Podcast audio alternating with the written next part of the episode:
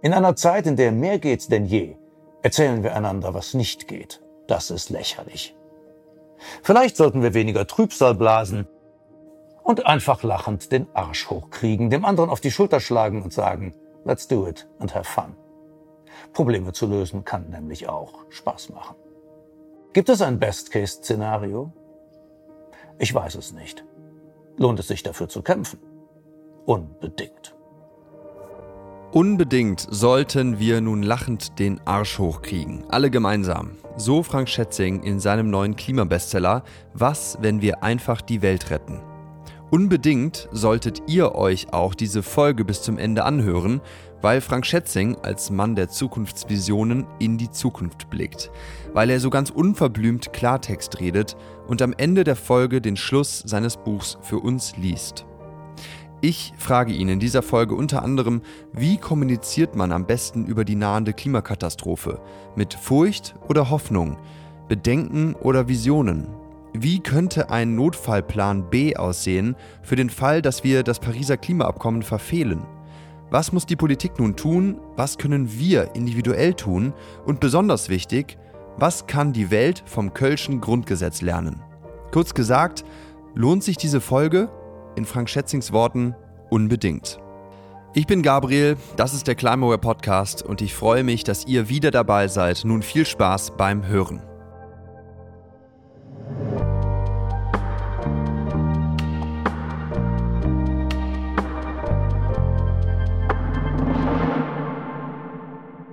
Lieber Frank, schön, dass du heute hier im Climaware Podcast bist. Vielen Dank, dass du dir die Zeit nimmst für mich und die Zuhörerinnen und Zuhörer. Ich freue mich ganz besonders auf das Gespräch mit dir, weil ich selber natürlich auch Fan deiner Bücher bin. Ich habe Der Schwarm gelesen und Limit. Großer Fan dieser ja, Weltbestseller, kann man ja schon sagen. Du bist nebenbei auch Musiker. Wir sitzen hier in Köln und unter uns ist dein eigenes Tonstudio. Du machst also Musik, bist aber eigentlich natürlich sehr bekannt als Thriller-Autor.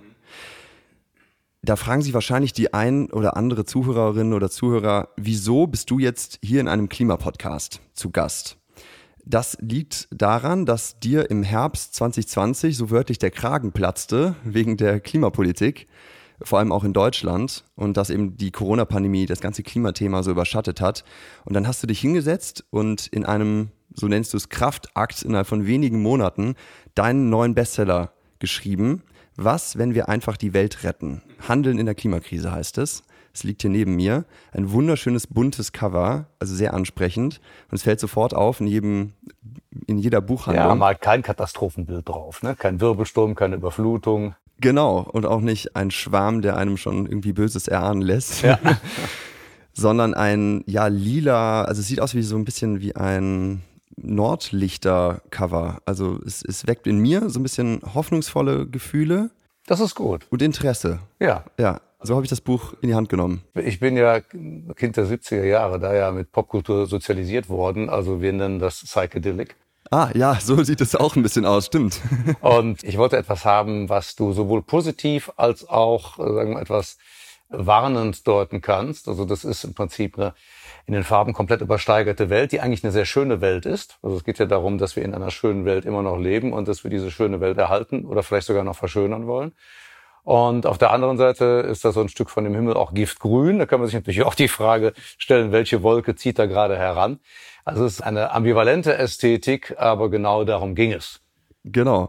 Und ambivalent ist vielleicht auch ein gutes Stichwort, was jetzt deine ganzen Rollen angeht. Also wie gesagt, du bist äh, Thriller-Autor, selber auch Musiker und jetzt neuerdings durch dieses Buch auch professioneller Klimakommunikator, kann man so sagen. Oder vielleicht sogar kann man sagen, Klimaaktivist ein bisschen. Ja, das ist in dem Moment schon ein Fall von das Aktivist. ist dann ja so, wenn man in die Öffentlichkeit tritt mit so einem Buch. Genau. Wie geht es dir jetzt hier heute, wenn du hier sitzt und in dieser neuen Rolle, die wahrscheinlich ja immer noch neu ist für dich, auch wenn es jetzt schon ein paar Wochen und Monate her ist, dass das Buch erschien.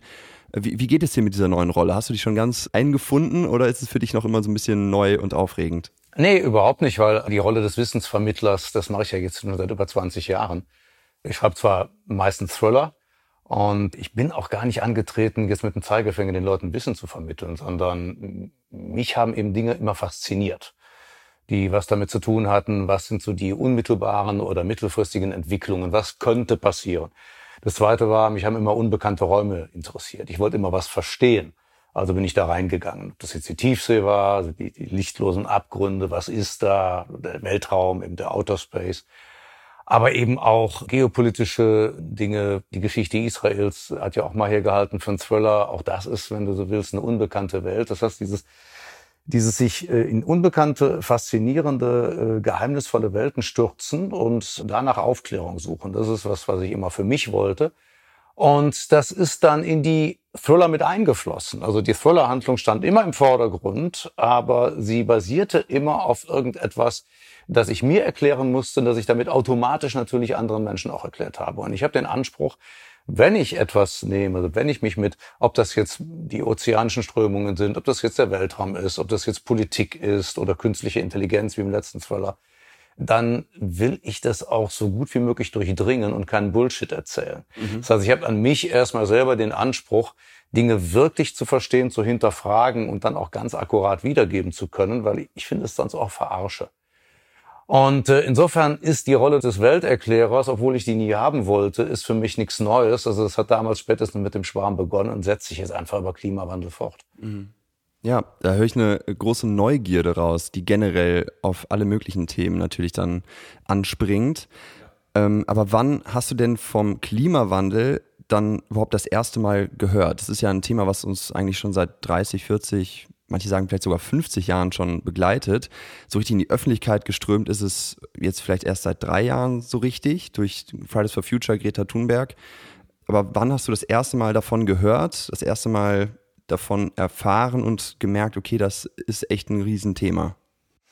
So richtig Mitte, Ende der 90er. Also das war die Zeit von Kyoto, Kyoto-Protokoll. Das war aber auch die Zeit, als ich am Schwarm gearbeitet habe. Die Idee des Schwarms ist mir ja mal irgendwann Mitte der 90er gekommen.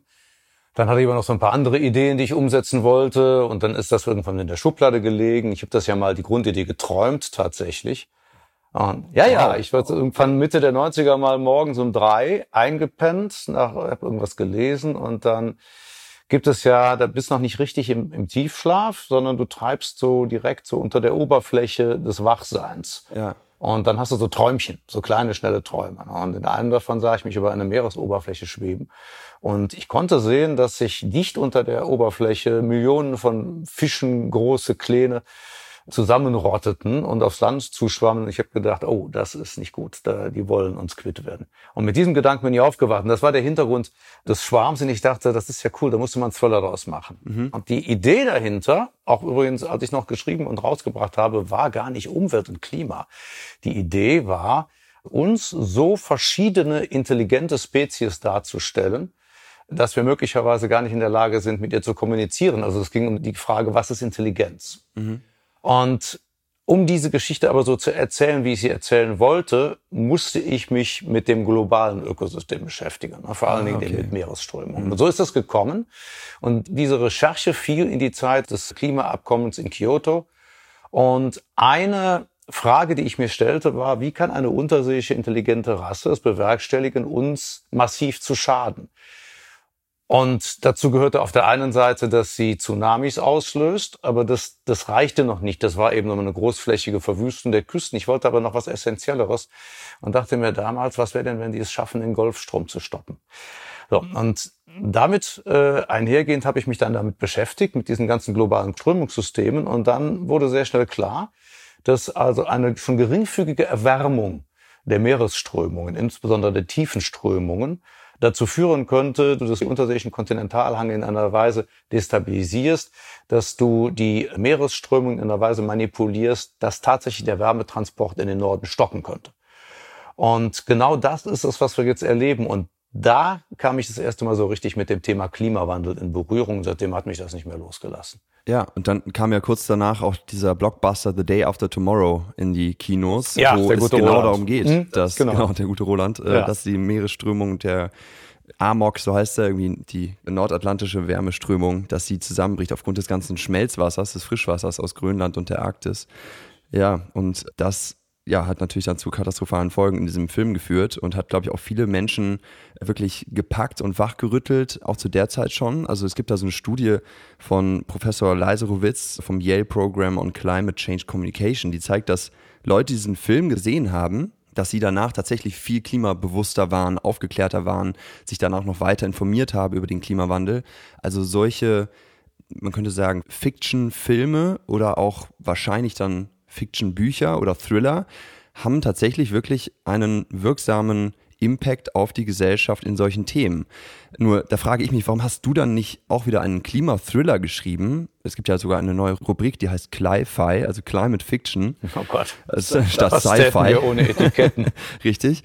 Du hast dich entschieden, ein Sachbuch zu schreiben. Warum nicht einen Klimathriller? Warum ein Sachbuch? Na, in dem Fall ist es ja so, dass die Klimaleugner und Klimaskeptiker den Klimatologen ja vorwerfen, sie würden das alles nur erfinden. Also es ist ja genau eben der Vorwurf, der von den Leugnern kommt, der Klimawandel sei eigentlich eine Fiktionalisierung ganz anderer Umstände. Das hätte alles völlig andere Gründe, das hätte was mit Sonnenzyklen zu tun und mit Umlaufbahnen der Sonne um die Erde und mit Vulkanismus und weiß der Henker was nicht alles. Und äh, genau dem wollte ich entgegenwirken. Hätte ich es in einen Roman verpackt, dann wäre natürlich wieder die Fiktion, die du im Roman ja zwangsläufig hast, wäre natürlich wieder mit den Fakten verschwommen und dann hätte man wieder sagen können, da hat er sich aber einen zusammengedichtet. Mhm. So, und in dem Fall war klar, ich schreibe dieses Sachbuch mit den Mitteln des Thrillers, aber es ist ein wirklich wissenschaftlich evaluiertes Sachbuch und ich finde, dass wir in diesen Zeiten gar nicht genug darauf hinweisen können, dass es sich beim Klimawandel nicht um eine Glaubens- oder eine Ideologiefrage handelt, sondern dass es sich wirklich um evaluierte Wissenschaft handelt. Also es sind erwiesene Fakten, es sind unterfütterte wissenschaftliche Szenarien, mit denen wir hier zu tun haben. Daher die Entscheidung von Sachbuch. Übrigens, um das vielleicht noch aufzugreifen, was du eben über Roland Emmerich gesagt hast, genau das war ja sein Problem damals. Also wir haben, als der Film rauskam, ich weiß, wir hatten etliche Klimarunden, in denen wir auch zusammensaßen, mit äh, Moji Plativ saß ich zusammen, Stefan Rahmsdorf. Das ganze Thema wurde diskutiert. Okay. Und Roland hat sich ein paar Klöpse darin geleistet, die auch so naturwissenschaftlich nicht funktionieren können. Trotzdem ist das ein sehr verdienstvoller Film. Vor allen Dingen, wenn man ihn kennt. Er ist jemand, der seine Anliegen sehr, sehr, sehr ernst nimmt. Also es war ihm wirklich sehr ernst damit. Aber man, natürlich hat man genau versucht, ihn über diese fiktionale Überhöhung, die er dann eingebaut hat, auszuhebeln und zu sagen, es ist doch alles Bullshit. Mhm. Und dem wollte ich entgehen. Ja, und gerade zu der Zeit, als der Film rauskam, war ja diese ganze Leugner- und Leugnerinnen-Szene noch sehr, sehr stark. Ich glaube, heute. Ja, die ist heute noch viel stärker. Ja, ist es. Ich habe die Wahrnehmung, dass es halt ein ganz kleiner Teil eigentlich nur noch ist der Gesellschaft. Nur noch wenige Prozente, die sich halt total ins Abseits katapultieren, indem sie alles leugnen und die wirklich stichhaltigen, wasserdicht bewiesenen Klimaberichte des IPCC zum Beispiel auch in den Schmutz ziehen. Und der große Teil eigentlich mittlerweile anerkannt hat, okay, das ist nicht mehr zu leugnen, es ist einfach so wissenschaftlich durchanalysiert, wir können da uns jetzt nicht mehr auf die Leugnerseite stellen, sondern wir fangen jetzt einfach an zu sagen, okay, die Erderwärmung gibt es und der Mensch hat auch einen maßgeblichen Anteil da rein, aber dann wird einfach gebremst in allen möglichen Maßnahmen, die man dagegen jetzt politisch umsetzen möchte. Also sozusagen leugnen ist das neue Bremsen. Nee, Bremsen ist das neue Leugnen, so rum.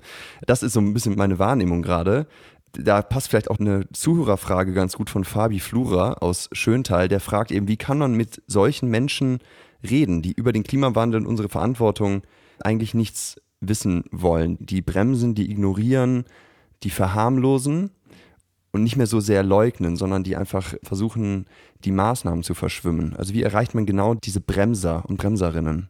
Naja, also wenn einer von irgendwas nichts wissen will, dann steckt er ja schon drin, dass er auch nichts weiß. So, und also die beste Waffe ist immer Wissen verbreiten. Jetzt muss man unterscheiden. Wir haben in der Tat eine große organisierte Klimaleugnerszene, die immer größer wird und auch immer mächtiger. Das ist klar. Es ist immer so, wenn die eine Seite erstarkt, dann erstarkt die andere auch. Also wenn die Protagonisten erstarken, erstarken die Antagonisten. Und die Klimaleugnerszene, das sind ja nicht irgendwelche Leute, die auf die Straße gehen und keinen Bock auf Klimawandel haben, sondern das resultiert ja aus der Mitte des letzten Jahrhunderts und das ist ja in Gang gesetzt worden durch die Ölkonzerne. Also die haben ja ihre eigenen Forschungen damals betrieben zu dem Thema, was passiert eigentlich, wenn wir bei einem exponentiell anwachsenden Mobilitätsverkehr, der auf fossilen Brennstoffen beruht, was passiert denn eigentlich dann bis zur Jahrtausendwende mit der Atmosphäre? Und dann haben die eigenen Forschungsabteilungen von ExxonMobil und Texaco damals Studien erstellt, in denen sie sagten, Wenn das so weitergeht, wenn es immer mehr Autos gibt und die fahren alle mit Öl, dann werden wir zur Jahrtausendwende ein massives Problem haben in der Atmosphäre. Wir werden eine Erwärmung kriegen, wir werden einen Anstieg des Meeresspiegels kriegen und haben dringend empfohlen, alternative Antriebsarten zu entwickeln. Mhm. Dann ist die Ölindustrie hingegangen, hat das in diese, diese Gutachten in den Giftschrank gesperrt und hat begonnen, abgeschlossen. abgeschlossen und begonnen, ihre eigene Forschung zu diskreditieren. Das heißt, die von ihnen selbst initiierte Klimaforschung haben sie fortan mit beispiellosen Fake News Kampagnen diskreditiert. Noch in den 90ern, im Vorfeld des Kyoto-Abkommens, hat Lee Raymond, der damalige Chef von ExxonMobil in Kyoto, gesagt, es gäbe keinen einzigen Beweis, dass der menschliche Einfluss den CO2-Gehalt in der Atmosphäre ansteigen lassen könnte und dass es einen menschengemachten Klimawandel gäbe. Gleichzeitig hat er allerdings seine Ölplattform auf höhere Stelzen gestellt und die Infrastrukturen weiter landeinwärts gebaut, weil er wusste, dass der Meeresspiegel steigt. Aha, okay.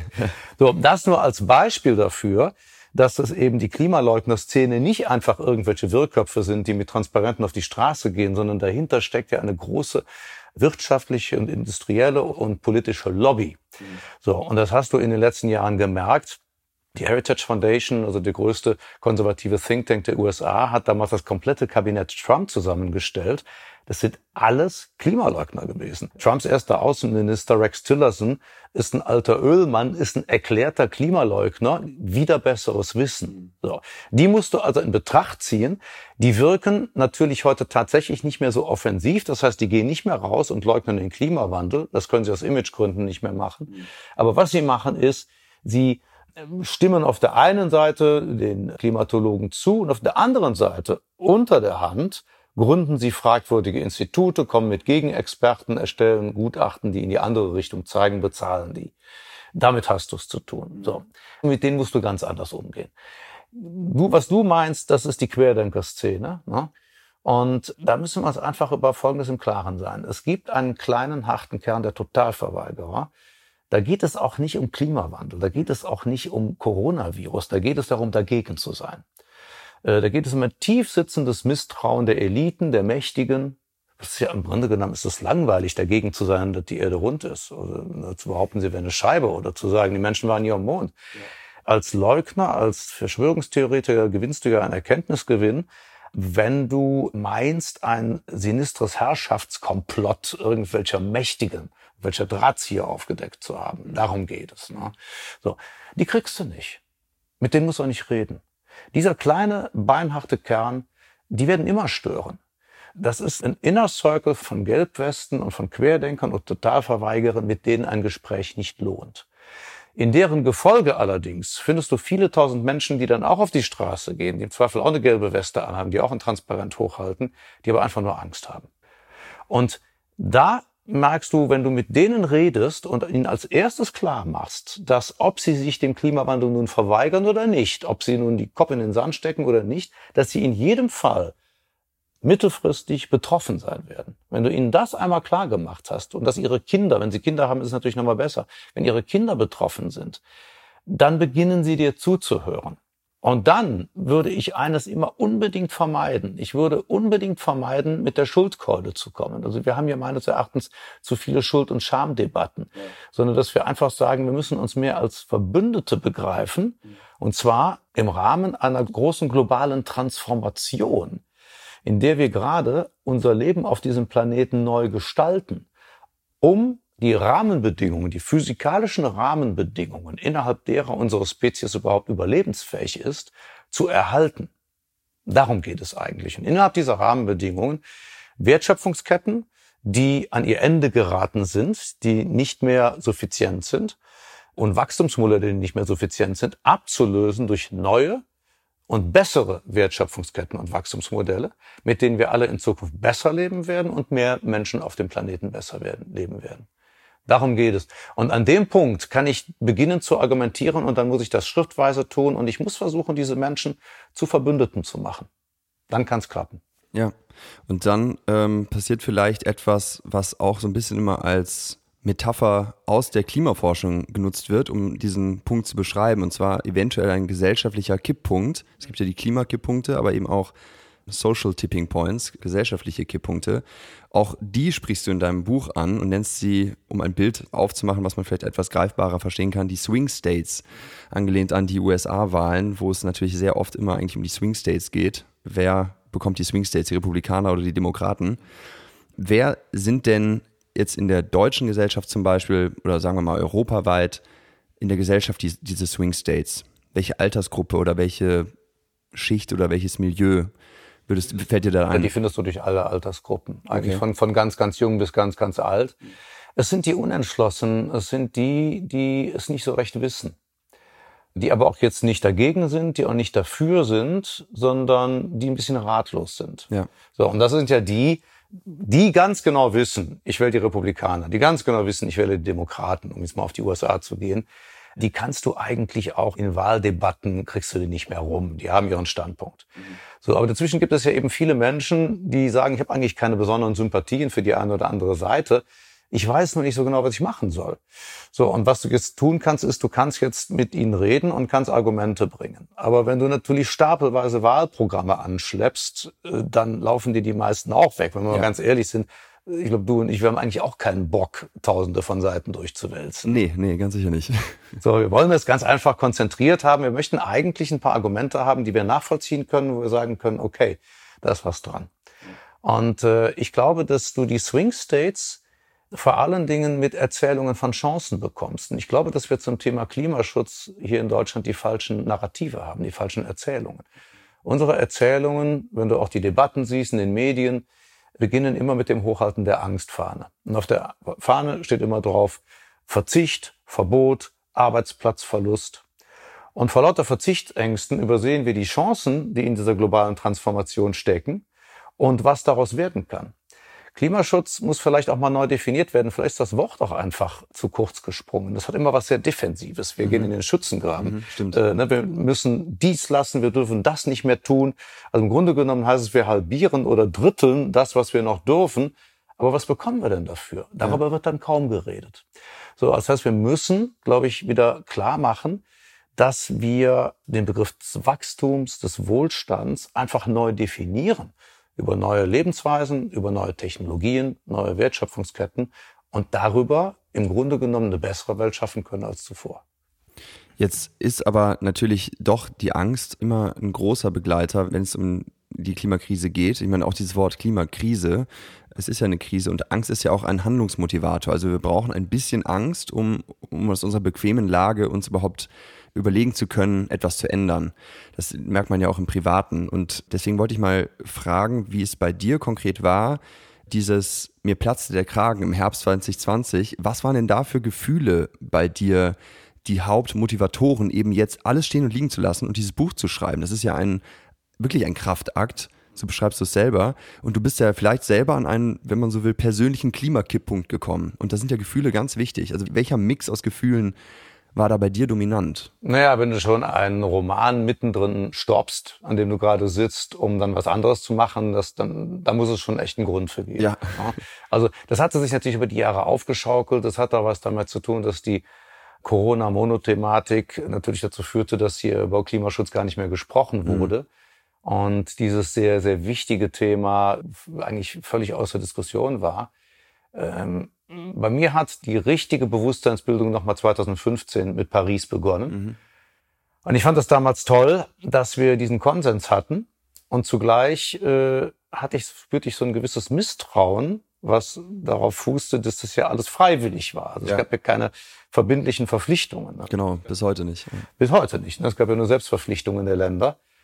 Und da fragt sich natürlich auch immer, das klingt jetzt zwar alles super, aber mal gucken, was denn so in ein paar Jahren sein wird. Und letztes Jahr war vollkommen klar, fünf Jahre später, wir haben die Zeit überhaupt nicht genutzt. Also in der Zeit, wo die, die Emissionen eigentlich zum Beispiel in Deutschland hätten sinken müssen, aber mhm. auch in anderen Teilen der Welt, sind sie eigentlich eher gestiegen.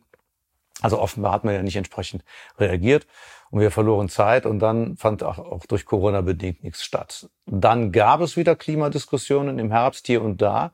Dann wurde wieder diese Angstfahne hochgehalten, dass ich immer auch bei mir gedacht habe, das kann doch nicht sein, dass okay. wir uns immer als erstes Angst machen. Natürlich hast du recht, dass ein gewisses Maß an Angst gut ist, aber ich würde das erstmal als eine nützliche Furcht bezeichnen. Furcht ist ja wesentlich objektbezogener. Furcht sagt ja ganz klar, ich fürchte mich vor diesem und jenem. Angst ist ja so ein diffuses Gefühl. Und das ist ja nicht mehr nur Angst, das ist ja dann auch Panik. Und wenn die Leute in so eine Panik verfallen, mhm. dann ist das nicht hilfreich. Das heißt einfach, Panik ist im Grunde genommen nur, ich renne jetzt weg ne, und steck den Kopf in den Sand. Ja. Halt mal die Augen zu und pfeife.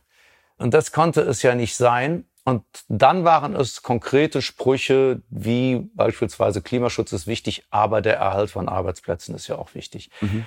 Als stünde der Erhalt von Arbeitsplätzen dem Klimaschutz entgegen. Ja. Und ich dachte, was ist denn das für ein Unsinn, der hier erzählt wird? Äh, geh mal zurück, um ein Beispiel zu nennen. Lass uns mal über Arbeit sprechen. Was, was definiert Arbeitsplätze? Die Erfindung des Außenbordmotors hat Herrschern von Ruderern arbeitslos gemacht. Mhm. Ne, mit dem Aufkommen des Benzinmotors verloren Tausende von Droschkenkutschern ihren Job. Die Erfindung der Dampfmaschine war aus der Sicht der damaligen Arbeiter fatal. Eine einzige Maschine ersetzt tausend menschliche Arbeitskräfte. Ne? Im Grunde genommen hätte der Anbruch des Industriezeitalters das Ende aller Arbeit sein müssen. Tatsächlich gibt es aber mehr Arbeit denn je. Mhm. Wie ist das zu erklären? Es ist dadurch zu erklären, dass man eben nicht, was wir hierzulande gerne machen, dass man Arbeitsplätze innerhalb einer Branche gegeneinander aufrechnen darf. Wenn ich hingehe beispielsweise und sage, okay, innerhalb der Flugbranche durch einen Verlust von Inlandflügen werde ich Arbeitsplätze verlieren, dann darf ich jetzt die neuen Arbeitsplätze aber nicht in der gleichen Branche suchen, sondern ich muss einfach sehen, dass eine industrielle Transformation dazu führt, dass bestimmte Branchen obsolet werden, ich dafür aber ganz neue Branchen bekommen, in denen im Zweifel mehr Arbeitsplätze zu finden sind, als verloren gehen. Ja. Man muss das immer im Gesamtarbeitsmarkt betrachten. Und wenn wir uns dann anschauen, was wir alleine mit Klimaschutz und mit Digitalisierung an neuen Branchen Branchen, die wir noch gar nicht kennen, an neuen Arbeitsplätzen schaffen kann, dann ist das viel mehr als das, was verloren geht, wenn man als Nation bereit ist, frühzeitig in diese Zukunftstechnologien zu investieren, darin sehr schnell Innovations- und Technologieführer weltweit zu werden und auf diese Weise Arbeitsplätze schaffen zu können. Wenn man aber natürlich möglichst lange an alten Auslaufmodellen festhält, weil man eben nicht willens ist zu investieren, dann hat man irgendwann das Nachsehen, dann machen andere das Rennen und dann hat man natürlich keine Arbeitsplätze geschaffen. Mhm. So, und alle diese Erzählungen, die ich da immer mitbekam, ich habe immer gedacht, Leute, ihr geht von den falschen Voraussetzungen aus die Zukunftstechnologien, die Transformation ist kein Problem. Es ist nur dann ein Problem, wenn wir uns ihr verweigern. Und das war der Grund, dieses Buch zu schreiben. Ja. Was gewinnen wir denn noch? Oder hier die Zuhörerinnen und Zuhörer ganz konkret. Zwischen 20 und 30 Jahre sind die meisten alt, die hier zuhören, aus Deutschland größtenteils. Neben Arbeitsplätzen und Wirtschaftswachstum in Deutschland, was gewinnen wir ganz konkret in unserem Alltag vielleicht noch, dadurch, dass wir jetzt wirklich Klimaschutz betreiben oder die große Transformation zu einer grünen, nachhaltigen Wirtschaft einleiten und befördern? Erstmal würde ich sagen, mittel- und langfristige Sicherheit. Denn wenn es uns nicht gelingt, in den nächsten acht bis zehn Jahren die Weichen so zu stellen, dass wir die zusätzliche Erderwärmung auf maximal plus zwei Grad beschränken, muss auch immer sagen, wir sind schon über ein Grad. Also wir ja. haben ja gar nicht mehr viel Spielraum. 1,1, 1,2 Grad, das ist echt wenig Luft noch bis zu den Grenzen. Im globalen Mittel. Ja. Aber wenn du jetzt dann zum Beispiel in den Himalaya gehst oder gehst in die Arktis, da bist du schon zum Teil bei 2 oder 2,5 Grad. Ne? Also es ist gerade ist der IPCC-Bericht, der letzte, sagte ja ganz klar, dass, dass da gerade oben in der Nordhalbkugel schmelzen rapide die Gletscher ab. Ne? Also das heißt, wir haben ja die Klimakatastrophe. Es wird ja immer Wandel, Krise, Katastrophe. Wir sind schon in der Katastrophe, ja, muss man auch sehen. Ne? Schon, ja. So, und wenn es uns nicht gelingt, das in den nächsten Jahren zu stoppen, wenn wir also über zwei Grad kommen, werden viele ökologische Subsysteme auf der Erde, viele sogenannte Kippelemente werden kippen, werden etwas aneinander, die beeinflussen einander, ja. Und dann werden wir unsere Lebensbedingungen global so verschlechtern, dass die Menschen, die sich vielleicht auch jetzt im Klimaschutz noch widersetzen, umso mehr dann unter Klimakatastrophe zu leiden haben werden. Und das schon in 10 bis 20 Jahren. So, also würde ich mal sagen, konsequent betriebener Klimaschutz dient vor allem erstmal dazu, dass alle Menschen, vor allem Menschen, die jetzt jung sind, in den nächsten Jahrzehnten gut leben können. Und wenn sie nicht betreiben, werden sie nicht gut leben. Mhm. Das ist das eine. Ne? Wenn wir Kinder und wenn wir Enkel haben, dann ist es vor allen Dingen wichtig, dass wir für die, wenn wir wollen doch für die eine gute Zukunft. Ne? Und ja, da, dafür müssen wir ihn betreiben. Mhm. Das zweite ist, dass wir mehr an Lebensqualität gewinnen werden. Indem wir beispielsweise von der Idee abrücken, das beste Angebot immer das billigste ist, weil für das Billigste bekommst du irgendwann keine Werthaltigkeit mehr. Das ja. heißt, alle Dinge entwerten. Du bekommst, wenn du zum Beispiel gerne Fleisch isst, dann tust du das weiterhin, dann bekommst du aber miserables Fleisch, du bekommst schlechtes Gemüse, du bekommst schlechte Kleidung. Gar nicht davon zu reden, dass die dann unter extrem unfairen Bedingungen hergestellt worden ist. Sie ist aber auch qualitativ beschissen. Das heißt, mhm. du trägst sie dreimal und dann musst du sie wegschmeißen. Mhm. Ne? Oder das Fleisch schrumpft in der Pfanne zusammen auf die Hälfte der Größe und das Wasser verdampft. Das Wasser verdampft, ganz genau. Und der Rest ist so ein zähes Bröckchen. Ja. Ne? So. Also wir können, selbst wenn wir mal gar nicht sagen, Tierwohl und das Wohl von irgendwelchen Arbeitern in Bangladesch interessiert mich nicht. Aber was uns unmittelbar interessieren könnte, ist einfach, was bekommen wir denn eigentlich für unser Geld? Und das wird dann immer schlechter. So, das heißt, wenn wir sagen, okay, wir haben dann vielleicht die Dinge nicht mehr so oft wie heute, wir haben sie aber in wesentlich besserer Qualität. Wir haben sie immer noch, aber es wird besser, dann erhöhen wir unsere Lebensqualität. Auch mhm. das. Ne? Mhm. Und Klimaschutz eben führt dazu, dass wir Arbeitskraft erhalten können. Denn mm, ich mache mal ein, ein Szenario auf, das der IPCC so schön mit RPC 8.5 bezeichnet. Das mhm. ist immer noch das, das Worst Case. Worst Case von dem Sie jetzt gerade auch sagen, es ist noch mal wahrscheinlicher geworden, also momentan ist es leider das wahrscheinlichste Szenario, dann heißt das, dass in einer Welt, in der die extreme Dürreperioden, die, Kälteperioden, Nässeperioden, Hitzeperioden äh, einfach Arbeitskraft einschränken, natürlich auch das Bruttosozialprodukt, was wir erwirtschaften können, mhm. erheblich eingeschränkt ist. Das heißt, mehr Menschen auf der Welt werden in Armut leben, werden in Gegenden in der Welt leben, in der du nicht mehr leben kannst, werden also dann in die wohlhabenden Länder drängen. Das heißt, wir werden eine beispiellose Flüchtlings-, Klimaflüchtlingswelle erleben. Ja. Ne, äh, mit das der wir Wort, dann erstmal klarkommen. Genau, das ist das Wort Flüchtlingskrise 2015 eigentlich, ja. Da ist das Peanuts, das ist ja, das Pillepalle ja, gegen. Das muss man ganz klar sehen. Ne? So, also wenn du, wenn du über zwei Grad kommst, dann kannst du davon ausgehen, dass du zur Mitte des Jahrhunderts 200 Millionen Klimaflüchtlinge haben wirst, die alleine nach Europa drängen. Ja, ne? ja das ist so. Wahnsinn. So. Und aus all diesen Gründen kann man jedem nur anempfehlen und sagen, begleite doch diese tolle globale Transformation, die wir jetzt die Chance haben zu gestalten mit, um eben in die schöne, glamouröse Science-Fiction-Welt der Utopisten zu kommen, ja in der wir vielleicht manches nicht mehr so tun wie heute, aber dann anderes viel besser tun können und unsere Kinder und Enkelkinder gut leben können. Ja. Apropos Fiction, das ist ja, sag ich mal, die Welt, in der du zu Hause bist und du schreibst in dem Buch, ich zitiere mal wörtlich, nun, jeder informierte, verantwortungsvoll denkende Zeitgenosse wird zustimmen, dass wir alles Erdenkliche unternehmen müssen, um wenigstens das 2-Grad-Ziel zu erreichen. In Klammern, wenn 1,5 Grad schon illusorisch sind. Also da eine sehr pragmatische ähm, Analyse des Status quo. Müssen wir aber nicht zugleich auch alles Erdenkliche unternehmen, um vorbereitet zu sein, wenn wir es verfehlen? Kann man nur auf Sieg setzen und für den Fall der Niederlage keinen Plan haben? Und da ist, glaube ich, jetzt ein Mann wie du gefragt, der eben sich kreativ Welten ausmalen kann und das immer tut in seinen Thrillern und gleichzeitig aber also zu dem Pragmatismus ja auch irgendwie wahrscheinlich ein bisschen diese rheinische Frohnatur im Blut hat als, als Kölner diesen Plan B, diesen Notfallplan, falls wir das Paris-Abkommen eben verfehlen und über zwei Grad landen, und du hast es gerade gesagt, die physikalisch messbaren Dinge, die passieren auf der Welt, folgen eher dem 8,5 RCP-Szenario, dem Worst Case. Was können wir denn dann machen? Was ist denn unser Plan B, wenn wir einfach weiter so vor uns hindümpeln, ein bisschen Klimaschutz machen und die Zeit verspielen, die uns jetzt noch bleibt und wir das Paris-Abkommen ja, vor die Wand fahren lassen, in Anführungszeichen. Also was passiert dann? Wie sieht diese Welt dann aus?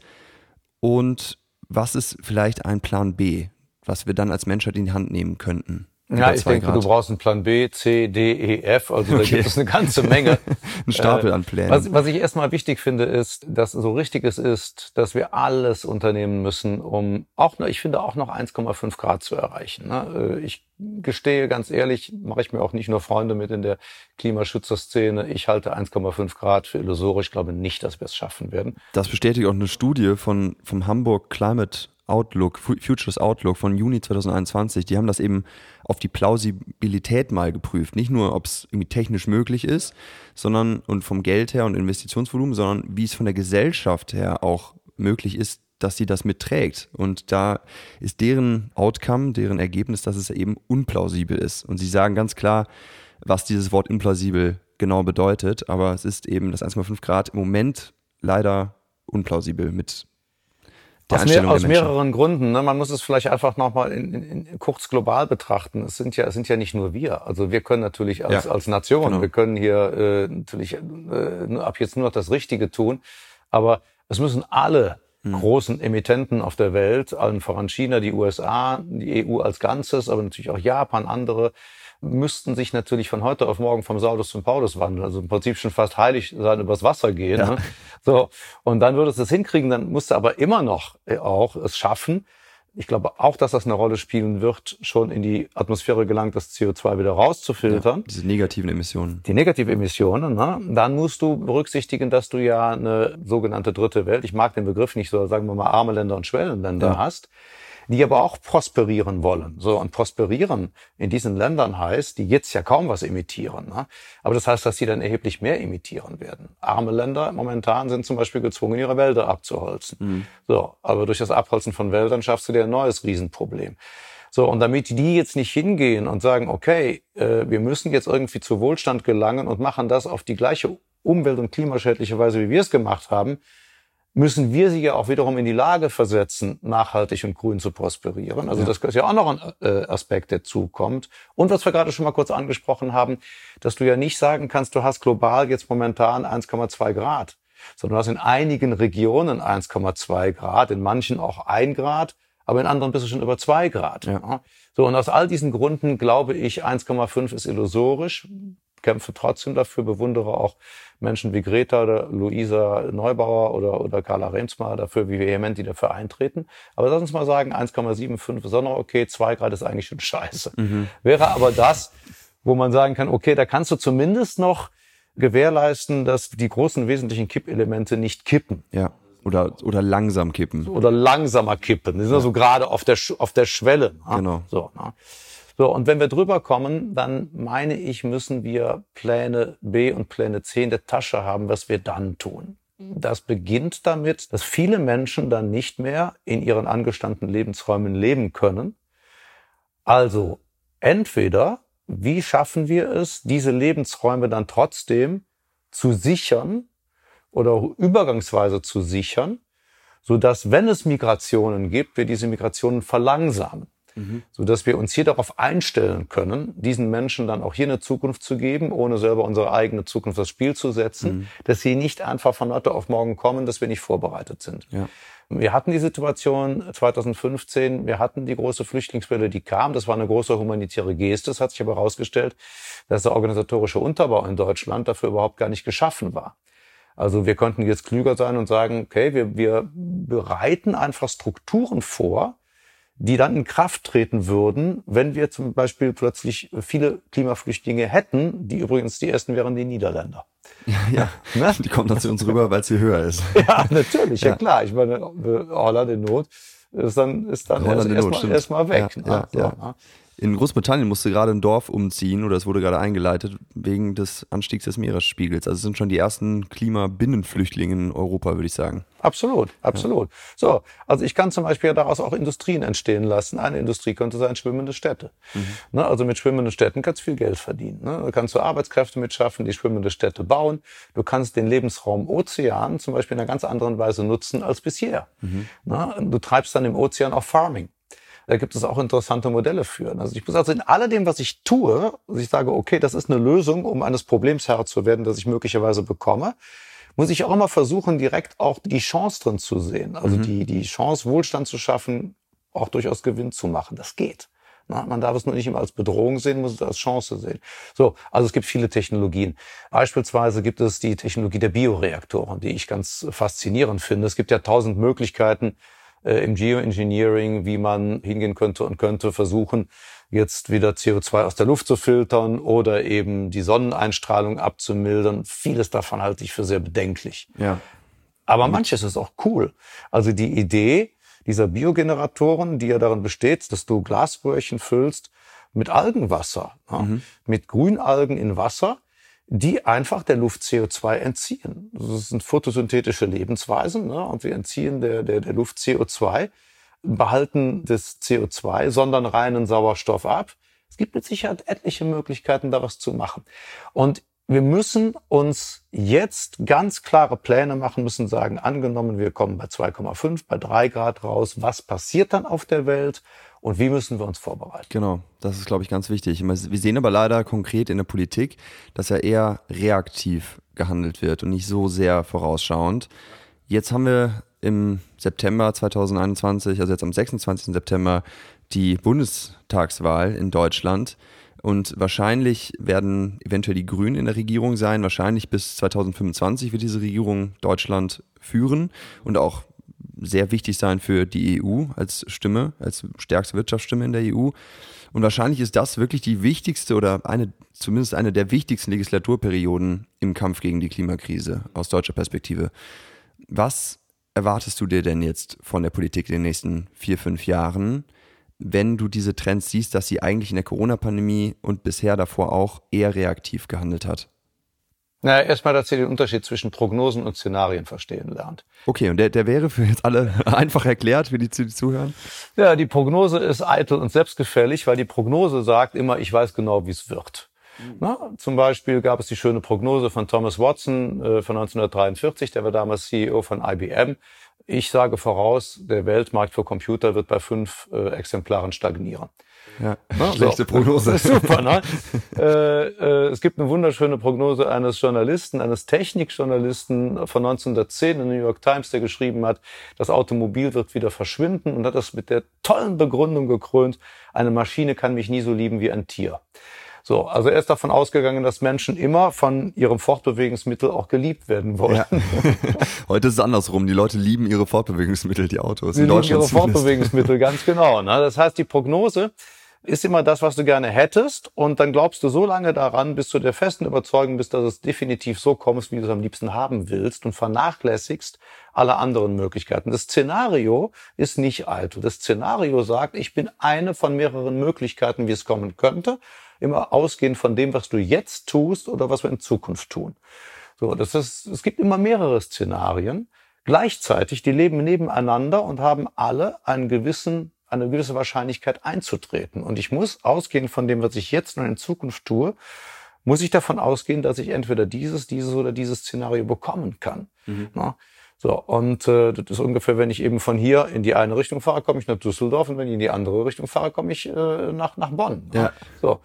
Und das muss die Politik erstmal verstehen lernen, dass die Zukunft das ist, was sie jetzt tut und dass sie dementsprechend auch sein wird. Und wenn du jetzt den aktuellen Zustandsbericht liest, der jetzt gerade erstellt worden ist von, von Klimainstituten im, im Auftrag des Bundesumweltamtes, dann siehst du darin jetzt schon, dass wir inklusive aller bis Ende August beschlossenen Maßnahmen zum Klimaschutz unsere Klimaziele 2030 und 2040 weit verfehlen werden. Ja.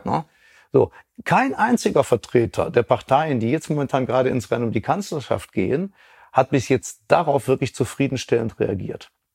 Das ist das eine. Das zweite ist, dass die Politik sich von der Lebenslüge verabschieden muss, sie könnte einen Ausstieg festlegen, einen Wunschausstieg, also an welchem Punkt sie klimaneutral sein will. Mhm. Ja? Es klingt zwar ganz toll zu sagen, wir haben jetzt den Zeitpunkt der Klimaneutralität in Deutschland von 2050 oder 2045 vorverlegt. Klingt wahnsinnig progressiv, mhm. ist aber völliger Blödsinn. Wir müssen dann klimaneutral sein, wenn wir unsere Emissionsbudgets aufgebraucht haben. Also das, was uns vom Weltklimarat rechnerisch zugewiesen worden ist, was die Welt und anteilmäßig eben auch Deutschland noch verballern darf mhm. an CO2 und äquivalenten Treibhausgasen, damit wir nicht über zwei Grad kommen. So, und wenn wir dieses Budget aufgezehrt haben, und das ist nach den derzeitigen Berechnungen um 2030, selbst mit dem reformierten Klimaschutzgesetz der Fall, dann müssen wir klimaneutral sein und nicht erst 2045. Das bedingt, damit wir da nicht in Versorgungslücken kommen, dass wir 2030 eine Vollversorgung in Deutschland durch erneuerbare Energien haben müssen. Und das sonntagsausflügliche Tempo, mit dem der Ausbau der Erneuerbaren vorangetrieben wird, das deutet aber in keinster Weise darauf hin, dass wir 2030 dann klimaneutral sein werden und dass ja. wir dann eine Vollversorgung haben werden. Das heißt, für mich die nächste Regierung muss sagen, vor 2030 komplett raus aus der Kohle, komplett raus aus jeglicher Subventionierung fossiler Energien. vor 2030 bis spätestens 2030 eine flächendeckende Vollversorgung durch erneuerbare Energien, das heißt grüner Strom, vor dem Hintergrund eines wachsenden Strombedarfs, ausgelöst durch einen, wie ich finde, momentan ja auch schon irgendwo wahnhaften Ausbau von E-Mobilität. Da könnte man sich auch nochmal drüber kritisch unterhalten. Mhm. Ne? Aber wenn das so ist, und wenn alle auch außerdem sich noch weiter digitalisieren, dann brauchst du dermaßen viel grünen Strom. Das heißt, dann muss die Versorgung der, der, der erneuerbaren Energien dem ja Rechnung tragen. Und das bedeutet für mich im dritten Schritt, Deutschland muss wieder, und wir reden jetzt gerade nur über Deutschland, Deutschland mhm. muss wieder Technologie- und Innovationsvorreiter werden. Wir müssen also aus diesem Stillstand, aus der Bräsigkeit, mit der wir erneuerbare Energien mit der bisher handhaben, müssen wir wieder in die Innovation, in die Disruption finden, müssen völlig neue Systeme erfinden, die wir übrigens schon erfunden haben. Ja, es liegen alle Möglichkeiten auf dem Tisch und nur Geld ist eigentlich auch da, sehen wir in der Corona-Pandemie. Ich finde einen Satz ganz toll, den du geschrieben hast im Buch. Gestaltungsmächtig geben wir uns dem Gefühl der Ohnmacht hin. Und da habe ich jetzt noch eine kurze Abschlussfrage. Was ist denn das Effektivste, was jede oder jeder Einzelne, der oder die gerade zuhört, gegen die Klimakrise tun kann, um eben diese Gestaltungsmacht zu spüren, die auch jeder Einzelne in sich trägt und eben nicht sich dem Gefühl der Ohnmacht hinzugeben und, und somit vielleicht eben auch etwas dazu beizutragen, eines dieser optimistischen Szenarien äh, zu befördern, die du gerade aufgemacht hast. Was ist das Effektivste, was jeder Einzelne in der Hand hat? Seinen persönlichen Gestaltungsspielraum auszuloten und mal darüber nachzudenken, wie groß der überhaupt ist. Also raus aus diesem, ich kann doch als Einzelner eh nichts machen, das gilt nicht, sondern jeder kann irgendwas tun. Das beginnt damit, wie du einkaufst, das beginnt damit, dass du beim, beim Lebensmittelkauf darauf guckst, wo kommt das her, dass du dir einen Gemüsehändler und einen Fleisch- und Fischhändler deines Vertrauens suchst, dass du beim Klamotteneinkauf darauf achtest, dass es Fair Trade ist, dass es keine Fast Fashion ist, die morgen wieder auf dem Müll landet und nicht recycelbar ist, sondern dass du eben versuchst, Lieferketten nachzufragen, Wertschöpfungsketten nachzufragen, wo kommt es her, Du kannst auf einen grünen Stromanbieter umsteigen. Du kannst gerade bei deinen digitalen Geräten kannst du dafür Sorge tragen, dass du einen grünen Provider äh, dir zulegst, dass du zum Beispiel dir eine grüne Maske vorschaltest vor dein Suchprogramm, Google-Suchprogramm. Also es gibt etliche kleine Dinge, die du tun kannst. Diese kleinen Anführungsstrichen Beiträge summieren sich schon auf. Wir denken hier gerade im Haus auch darüber nach, wir haben ein Flachdach, uns äh, Solar drauf zu knallen. Mhm. Also da kannst du auch schon wieder ein bisschen mehr tun. Wenn du ein kleines Unternehmen hast, kannst du auf E-Mobilität umsteigen und kannst sagen, ich habe meinen Fuhrpark, habe ich hier in der Garage stehen und da knall ich mir jetzt Solar aufs Dach und versorge meine Autos mit grünem Strom. Geht alles. Das heißt, du siehst, ich habe vielleicht einen kleinen Gestaltungsspielraum, vielleicht ist der aber auch größer, als ich bis jetzt dachte. Aber was du auf allen Fällen tun kannst, du kannst wählen gehen. Und du kannst die wählen, denen du am ehesten zutraust, dass sie es auf die Kette kriegen. Denn letzten Endes sind es die Industrie und ist es die Politik, die die systemischen Weichenstellungen vornehmen muss. Und die Industrie ist momentan weiter als die Politik. Ja, die Industrie sagt der Politik, schafft die Rahmenbedingungen für uns. Seht zu, dass wir die Ladestationen haben, die Netze haben, baut die Digitalisierung aus, dass ich nicht irgendwo Digitalisierungswüsten habe. Mhm. Ja, das muss die Politik leisten. Noch zwei kurze Abschlussfragen habe ich. Und zwar jetzt von Kölner zu Kölner sozusagen. Welches der elf Kölschen Grundgesetze ist denn vielleicht das hilfreichste im Kampf gegen die Klimakrise? Vor allem jetzt an alle, die nicht aus Köln kommen. Die elf Grundartikel des, des rheinischen Brauchtums. In einigen Brauhäusern stehen sie sogar auf dem Tisch und ist, glaube ich, wirklich äh, fast schon deutsches Kulturgut. Ich habe sie hier ausgedruckt mitgebracht. Was ist denn hier, sage ich mal, so eines der Kölschen Weisheiten, die sich jeder, der auch nicht aus Köln kommt, vielleicht aufschreiben könnte oder daran denken könnte? Also was kann Köln der Welt oder Deutschland an Weisheit geben, um im Kampf gegen der, die Klimakrise ein bisschen Hoffnung, Optimismus oder Wirkungsmacht zu entfalten? Naja, das Kölsche Grundgesetz ist ja ein Manifest des frohgemuten Fatalismus, ne? Ja, genau. Passt doch ganz gut. ganz nix dünn, aber lach drüber. Ne? Ja, so ungefähr. Ähm, es gibt aber einen, ich glaube, mit dem geht's am besten, es blieb nix wie es war, also nichts oh ja. bleibt wie es war. Mhm. Denn darin steckt natürlich die große Wahrheit, äh, wenn du dich nicht darauf verlassen kannst, dass die Dinge so bleiben, dann stell dich auf Neuerungen ein. Das ist ja das Gegenteil des Populismus, der ja immer versucht, uns die Vergangenheit zu verkaufen und versucht immer alles wieder so herzustellen, wie es übrigens auch nie war, aber wie es dann eben in der Legende erzählt wird, wie es gewesen wäre angeblich. Ne? Ja. So, und dieses Offensein für Neuerungen und eben sehen, auch nicht auf Sicht fahren, immer nur noch dazu bei blickdichtem Nebel, wie das jetzt in den letzten Jahren der Fall war, sondern ja. ein bisschen mehr auf Vision. Ne? Und zu gucken, okay, wo sind wir denn mittel- und langfristig, was kommt denn auf uns zu und sich rechtzeitig darauf einzustellen. Das können die Kölner auch ganz gut. Okay, lief nichts wird wahr. Ähm, vielleicht auch als Satz, der mir auch über den Weg gelaufen ist in letzter Zeit immer wieder. Ich glaube, es ist sogar der Buchtitel von einem österreichischen Bestseller gerade, von einer Klimaaktivistin dort. Wenn sich nichts ändert, ändert sich alles. Also es ändert sich sowieso ja. viel jetzt. Absolut. Bald. Ja, von daher Absolut. macht Absolut. euch gefasst auf die Änderung. Absolut. Und als Abschlussfrage, wenn du für einen Monat ein riesiges Plakat zwischen die beiden Domtürme aufhängen dürftest und da irgendein Bild oder einen Spruch, einen Satz draufschreiben dürftest, draufmalen dürftest, der irgendwie zur Klimakrise, zu, zur Handlung dagegen anregt, was wäre das?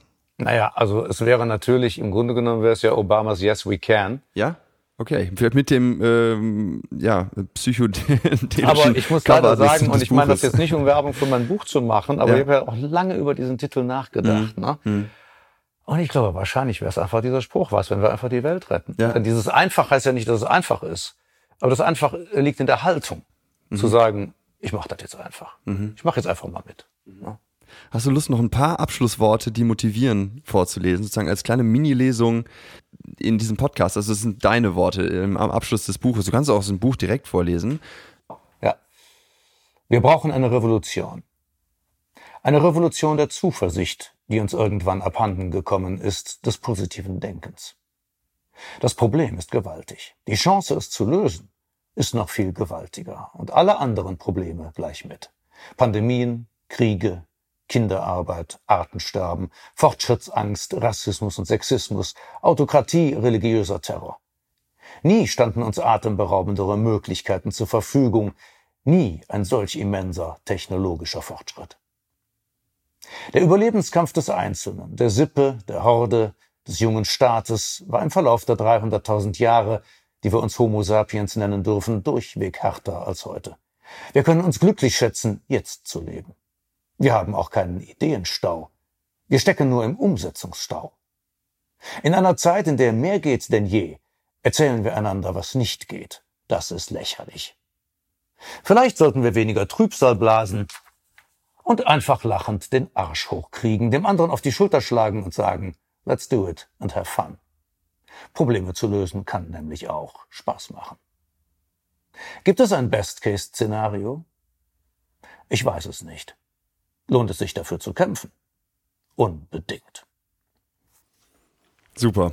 Vielen Dank, Frank. Gerne. Das ähm, motiviert bestimmt einige, die uns zuhören, vielleicht ein bisschen den Arsch hochzukriegen ja. und sich auf die Schulter zu klopfen und Spaß zu haben dabei. Freundliche, fröhliche Klimaretter nennst du das. Danke, dass du da warst, dass du dir Zeit genommen hast. Ich hoffe, wir sehen uns irgendwann mal wieder und bis dahin alles Gute. Sehr gern und alles Gute. Dankeschön. Danke für eure Zeit, fürs Zuhören und stille Mitdenken. Wenn ihr Fragen, andere Meinungen oder sonstiges Feedback habt, könnt ihr uns wie immer schreiben an info at climbaware.org. Und wenn ihr jetzt aktiv werden wollt, dann überlegt doch mal, wem ihr den Link zu dieser Folge schnell als Textnachricht schicken könnt, um euch dann mit ihm oder ihr darüber auszutauschen und somit in einen Klimadialog zu kommen.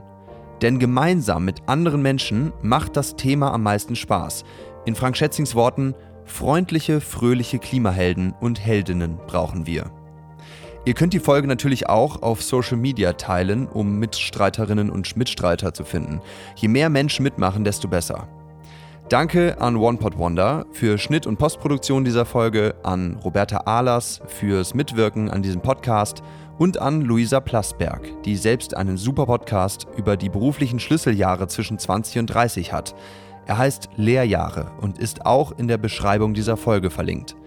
Dort findet ihr auch weiteres interessantes Material, wie zum Beispiel die Studie zur Plausibilität des 1,5 Grad Ziels. Bis zum nächsten Mal und viel Freude bei euren nächsten Klimagesprächen.